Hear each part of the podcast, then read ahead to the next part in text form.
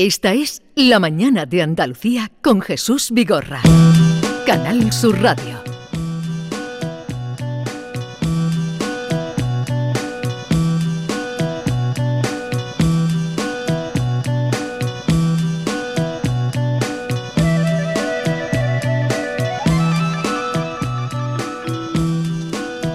De ETA se ha escrito mucho, mucho, muchísimo. De su origen, de su recrudecimiento como banda mm, asesina, de los años del plomo, donde cada semana se cometía un atentado o un asesinato, pero rara vez hemos encontrado que sea un joven nacido en el año 1986 el que cuente una historia de ETA, de su entorno, de la represión policial, de los últimos años del franquismo, del miedo, del dolor de un guardia civil destinado en Guernica y esto y mucho más es lo que ha hecho Arturo Muñoz, que es filólogo, traductor y músico granadino, que nos descubre su primera novela Por un túnel de silencio, publicada en Pepitas de Calabaza. Arturo Muñoz, buenos días. Hola, muy buenos días Jesús, encantado de estar aquí. Eh, ¿Qué tal estás? Pues muy bien, muy agradecido de que me hayáis llamado y, y, bueno, mi familia, mi abuela particularmente estará muy contenta porque es muy seguidora tuya. Ah, sí. Bueno, pues nada, un abrazo para tu abuela y vamos a tratar de que esto salga bien. sí, muchas gracias. Oye, lo que más mm, he visto que en las entrevistas que también te han hecho es lo que más nos llama la atención, lógicamente, a todos. Eh, y es que de dónde nace ese interés por una época que es tan lejana en el tiempo a ti, a, a, tu, a tu juventud y a tu propia vida. Sí, es verdad que quizá mi generación es la última que vive con una cierta conciencia adulta el problema del terrorismo en España, ¿no? Cuando, cuando en los años que todavía eran duros en, el terrorismo de ETA, que, asesinaban con una frecuencia uh, muy, muy, bueno, muy preocupante ¿no? para toda la sociedad, yo era todavía un adolescente. Eh, yo creo que de todas maneras a mucha gente seguramente este tema le, afectó en su momento porque a poco que tenga algo de, de sensibilidad... Eh, este tipo de actuaciones, ¿no? la crueldad con la que se mataba a la gente, con la que se la acosaba, con la que luego se justificaba estos asesinatos, a cualquiera le la sangre. ¿no? Lo que pasa es que también las cosas se olvidan rápido. En mi caso eh, se sumaba otro factor, mm, como sabes mi padre eh, por, por, aquel entonces, finales de los años 90, primeros de los 2000, era una persona pública que escribía en prensa, que se manifestaba con incluso con cierta agresividad a veces en contra de, de, del terrorismo y del nacionalismo. Y yo veía que otras personas que hacían eso que hacía él, eh, pues las mataban ¿no? o atentaban contra ella. Entonces a mí me daba mucho miedo eh, que esto pudiera sucederle. Quizá esa, esa sensibilidad que yo adquirí como adolescente o como niño determinó mucho el interés que luego eh, yo tuve por este, por este tema, por, por, el conflicto vasco, cuando años más tarde conozco por casualidad a un guardia civil que fue destinado en Guernica sí. en los últimos años del franquismo. ¿no? Vamos a señalar, alude Arturo a su padre, su padre nosotros, que Antonio Muñoz Molina, eh, indudablemente, y en la primera página de esta novela, Por un túnel de silencio, ya cuenta, eh, en algún momento empecé a pensar que mi padre podría matarlo ETA. Existía entre los hermanos la idea difusa de que habían llegado a enviarle una carta amenazándolo, lo que nunca nos atrevimos a preguntarle. Mi padre escribía artículos muy encendidos en el país contra ETA y contra el nacionalismo. Cuando iba al País Vasco a presentar sus novelas tenía que ponerle escolta. Acudió a alguna de las grandes manifestaciones que hubo contra ETA en Bilbao y San Sebastián a finales de los años 90 y apareció en televisión defendiendo el derecho de los ciudadanos no nacionalistas a ocupar el espacio público sin miedo a ser acosados o asesinados cuando asistió al Festival de Cine de San Sebastián a presentar Plenilunio, la película basada en su novela, un grupo de jóvenes boicoteó la proyección, rompiendo en aplausos y risas cuando el inspector de policía, que era el protagonista de la historia, lo abatían por la espalda de un disparo. Eh, eso lo escribes tú en la primera página de la novela y lo recordamos todos porque luego tu padre señaló eso, eso que pasó en la proyección de la película y cómo cuando miraba también eh, el poli, que era Miguel Ángel Solá, ¿no? El, eh, sí. miraba debajo del coche, eh, se reían, ¿no? El público, o parte del público.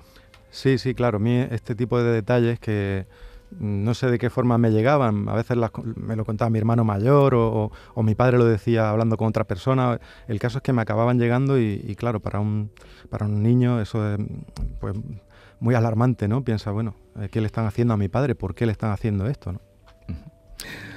Aparte del miedo que sentía un niño, como Arturo, eh, que sabe que su padre está amenazado y dice que nunca le sabe, nunca se atreve a preguntarle, ¿cómo llegaste a contactar? Fue por la amistad, ¿no? Porque lo cuenta. Por la novela eh, hablas de ti, hablas de esa investigación en marcha que, se inicia, una novela eh, que está en el camino. Ese, ese contacto con un guardia civil de Granada retirado que da cuenta de sus vivencias en el País Vasco.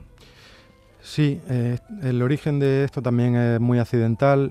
Yo, como has dicho, tenía un grupo de música y el padre del batería de mi grupo, al que yo veía en los conciertos, pues resultó ser un guardia civil, ¿no? Entonces, el momento en que yo me enteré de que él había sido guardia civil y había tenido una implicación en la lucha contra ETA, eh, pues se me despertó una gran curiosidad por conocer su historia. Para mí, eh, quizá por esta experiencia que había tenido de pequeño, este miedo al, terrorismo, eh, un guardia civil o una persona que combatiera a ETA, para mí era uno de los míos, por así decirlo. ¿no? entonces, cuando yo supe esto, empecé a entrevistarlo a este guardia civil, pero pronto me enteré de que él había sido guardia en el País Vasco no en los años de democracia, sino en el último tramo del franquismo. ¿no? Entonces ahí se me empezó a complicar la cosa porque de alguna forma esa persona que yo quería atribuirle ya rápidamente, eh, bueno, la etiqueta de héroe, resultó no serlo, por lo menos bajo el prejuicio que, muchos tenemos, según el cual un guardia civil del, franquismo no, no es tan persona, por decirlo así, como un guardia civil de la democracia. ¿no? Entonces empezó a complicarse la cosa porque de pronto yo descubrí que este guardia civil al que yo iba con, una, hacia el que yo me acercaba con una predisposición muy favorable, había trabajado a las órdenes de un capitán en Vizcaya que había sido muy reputado, muy conocido en toda, en toda Vizcaya por su, por su dureza. Él tenía fama de torturador, este capitán. Entonces, eh, como te digo, la historia empezó a enredarse. De pronto estoy ante la historia de un guardia civil que es el padre de un amigo mío que fue guardia civil, que fue acosado en, por ETA en, en determinado año y que al mismo tiempo tuvo una implicación directa o indirecta en la represión terrible que, ejercieron las fuerzas de seguridad contra la, contra cualquier tipo de disidencia en esos últimos años de la dictadura. Pero todo eso lo vas descubriendo uh, junto con bueno, la investigación para, para, hacer un documental, para escribir una novela, para hacer un reportaje de, unos jóvenes que, que, quieren hacer ese trabajo. Pero claro, eh, en, todo lo que va contando eh, el Guardia Civil retirado, eh, tú lo sigues viendo como un héroe, como que en el País Vasco va negando todo la represión que había. Y, ah, todo eso hasta que tú tomas conciencia de que la historia no era como te la estaba contando.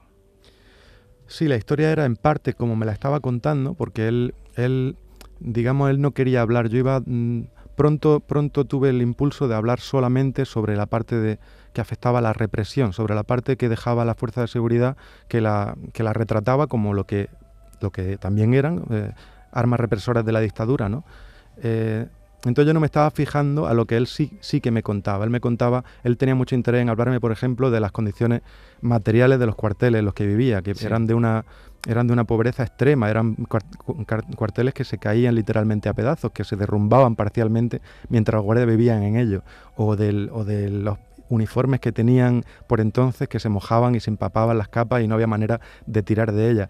Él me contaba todas estas cosas y yo solamente quería ver la parte política, la parte eh, en la que la, parte en la que las fuerzas de seguridad estaban implicadas como represoras.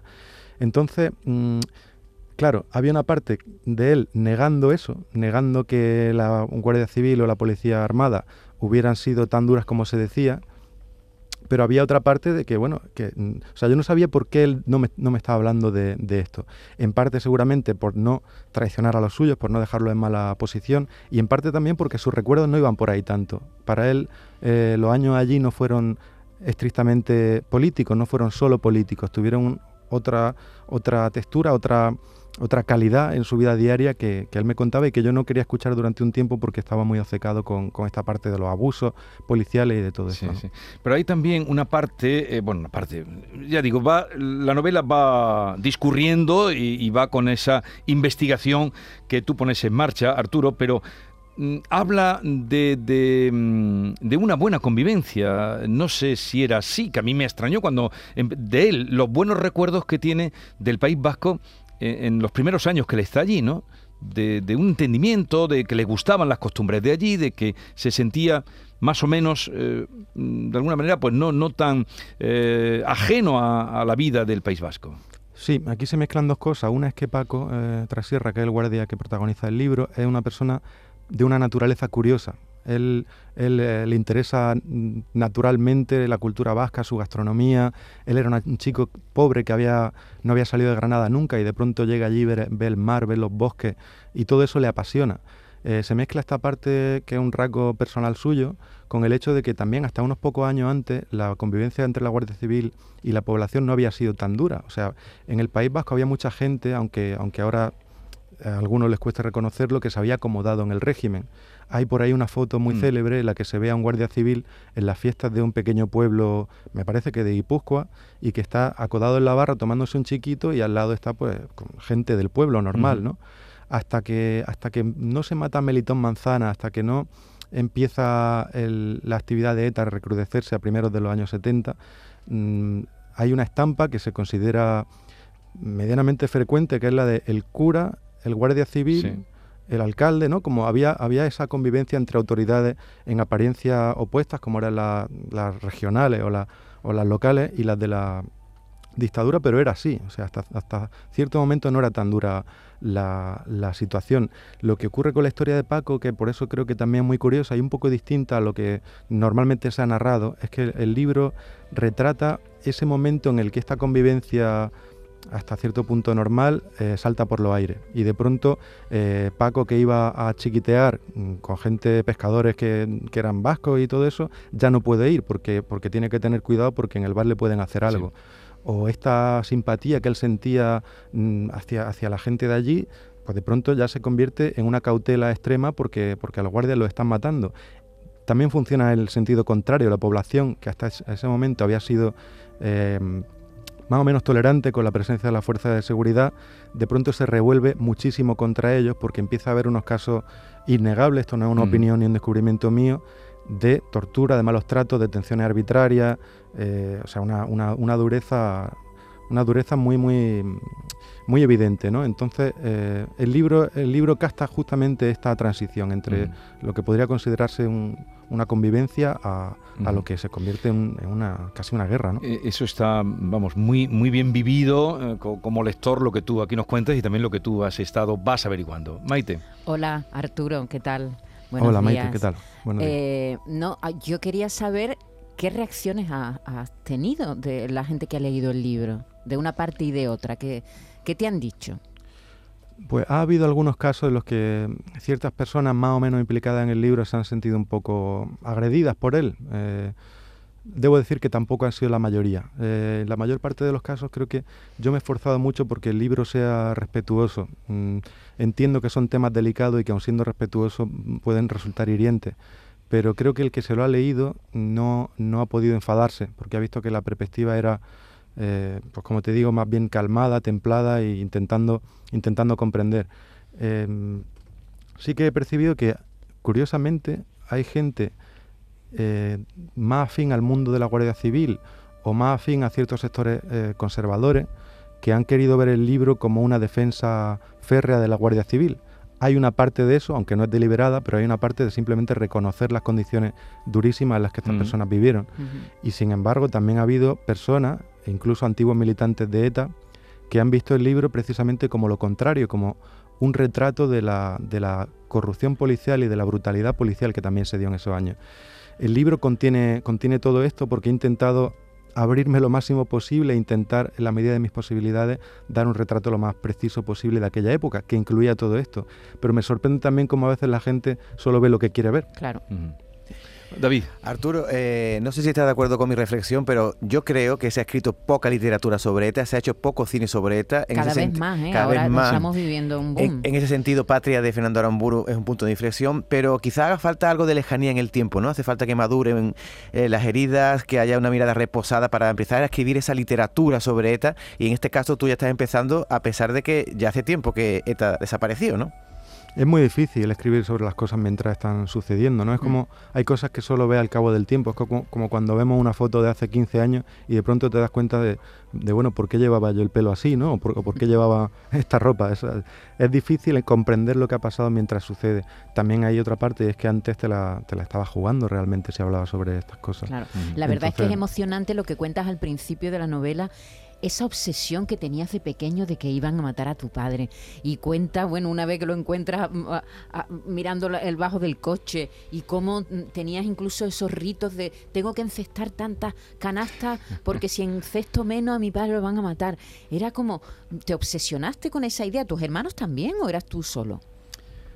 No lo sé, yo creo que yo tengo una propensión también natural a, este tipo de pensamiento circular y obsesivo, que en, ese caso encontró, encontró lo más peligroso para las obsesiones y es cuando no sabe hasta qué punto lo que tú estás pensando es realidad o de fantasía. Mm, mi padre, desde luego, no estaba en primera línea como estaban los militares o como estaban los concejales en pequeños pueblos que no llevaban escolta y sin embargo tampoco era descabellado pensar que pudiera sucederle algo, porque al fin y al cabo habían matado a personas como Ernest Lluch, como José Luis López de la Calle, que no eran tampoco políticos ni militares, ¿no? pero, pero sí, también otra cosa que no lo sé realmente lo que me pregunta de mi hermano, porque al final cuando eres pequeño no hablas de las cosas, entonces las tienes, las vas las va rumiando tú dentro y, y van por dentro que es por el peor sitio que Pero hay otra, otra parte del personaje Paco Trasierra. No sé si a Paco Trasierra cómo, cómo se ha tomado el libro, si luego has hablado con él. Sí, esto fue, fue gracioso porque, claro, yo el libro lo escribí con, con una libertad total. Primero porque no pensaba que fuera a publicarse. Yo nunca había publicado nada y tenía pues, una gran inseguridad y, y, fue muy difícil escribirlo. Entonces no escribí pensando esto le va a doler a Paco o no le va a doler. Cuando lo terminé por fin, eh, lo imprimí, se lo di y, muy asustado, ¿no? Porque el libro se adentra en, terrenos muy delicados que no dejan siempre en buen lugar a la Guardia Civil. Eh, digo, bueno, yo no quería sacar el libro si Paco no lo aceptaba, aunque tampoco lo quería cambiar por él, ¿no? Pero quería que no le hiciera daño, quería que no sufriera por eso. Al cabo de una semana me llamó y, yo muy nervioso y sus únicos comentarios eran relativos al detalle Mm, sin importancia. Me decía, mira, aquí has puesto que este tipo de explosivo era amonal y era y era titadine, o, e, este coche no era un dos caballos, sino que era un Citroën. Ahí respiraste, ¿no? Claro, pues, fue estupendo, lo cambio ahora mismo, ¿no? o sea, la parte de las torturas, eso no te... Entonces, fue muy curioso porque se repitió de nuevo esta, este rasgo que yo voy retratando a lo largo del libro y esa falta de importancia que, tiene Paco y, y guardias de su época. Él no piensa que él que esto le concierne demasiado. No piensa que su voz sea importante ni que él tenga que permitir o impedir que yo publique el libro. Es cosa mía, fue muy respetuoso. Porque también queda en el libro mm, cuando no se sabe eh, si es mm, producto de la fabulación o del verdadero recuerdo. Han pasado muchos años lo que te está contando, ¿no? Y tu desesperación cuando dice tengo oleadas de optimismo y de pesimismo porque pasaban horas a horas y libretas y viajes y no sacaba nada en claro. Pero eh, ¿crees que es legítima la violencia para salvar a un compañero? Una pregunta muy difícil y que yo me he hecho muchas veces y que, todavía me sigue incomodando. Mm, yo creo que hay casos evidentes en los que cualquiera utilizaría la violencia, ¿no? Si le están haciendo algo a una persona que quiere delante de ti o, todo el mundo puede estar de acuerdo en que, en que había que luchar pues, contra el golpe de Estado de General Franco, por ejemplo, ¿no? Hay casos menos, menos claros. Eh, yo no sé si es legítimo, por ejemplo, usar la violencia contra un detenido. Mientras lo digo, yo mismo me, me da, me da escalofrío para salvar la vida a un compañero tuyo. No puedo, como, como a nivel político sí puedo decir que, que condeno eso. Pero si yo como persona me intento poner en ese momento, pienso qué habría hecho yo. Y es probable, es probable que yo hubiera hecho que yo hubiera hecho cosas con las que no estoy de acuerdo. Igual que, igual que no sé, mm, no sé, no sé, cómo combate una sociedad a una dictadura si, si no te permiten tener un partido político, si ejecutan como ejecutaron hasta el año 75 a personas en España. ¿Es legítimo ejercer una cierta violencia? Es, una pregunta muy difícil y muy incómoda. no puedo defender eso, pero, pero en algunos momentos reconozco que llego a, dudarlo, aunque, aunque lo que está claro es que la violencia al final nunca es la solución. Siempre uno ve, por ejemplo, Los Sopranos y, está muy bien porque, porque te enseña lo fea que es la violencia y cómo siempre conduce al desastre. Nunca es limpia, nunca es noble. Mm. Un estrangulamiento siempre es horrible. A una persona que le pega un tiro, eh, eh, eh, o sea, son cosas muy, muy muy duras que no, que no generan nada bueno, aunque a veces es comprensible que suceda. Eso es lo que hace Arturo, ponerse también en el lugar del otro, por un túnel de silencio que, por cierto, es un verso del romance de la Guardia Civil de eh, Federico García Lorca, que eh, también ahí eh, era durísimo con, con, la Guardia Civil en ese momento, eran en los años en los que estaban. Bueno, una vez que yo entrevisté a tu padre, al que he entrevistado tantas veces, le pregunté, bueno, por la familia, lógico, ya nos conocemos hace muchos años, y me dice, está con la música. Tu padre es un gran melómano, pero me dice, mi hijo está con la música, con la música. Dejó Pájaro Jack ya, y lo último que ha hecho, que hemos descubierto, es un disco de versiones de bossa. Mira, vamos a ver un poquito. Esta luz se llamó este EP, que sacaste hace un par de años, ¿no, Arturo? Sí, lo saqué unos, unos cuantos días después de que nos confinaran. Eh, sí, eh, bueno, era por un poco de diversión, porque había terminado con el grupo un poco antes y, estaba aprendiendo a tocar bossa nova y digo, bueno, si estoy todo el día tocándola, pues ya que estoy la grabo, ¿no? Y salió esto.